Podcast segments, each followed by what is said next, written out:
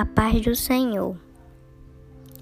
E ele, chamando assim os seus discípulos, disse-lhes: Na verdade, eu vos digo que esta pobre viúva deu mais do que todos os que depositaram no tesouro.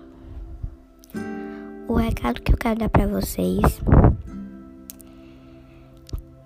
que tudo que vocês querem fazer para Deus, façam com confiança, façam com amor, nunca façam com medo.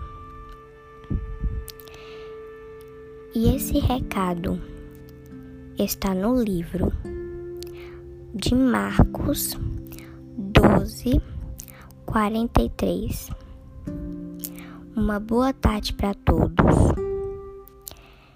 e que Deus te abençoe.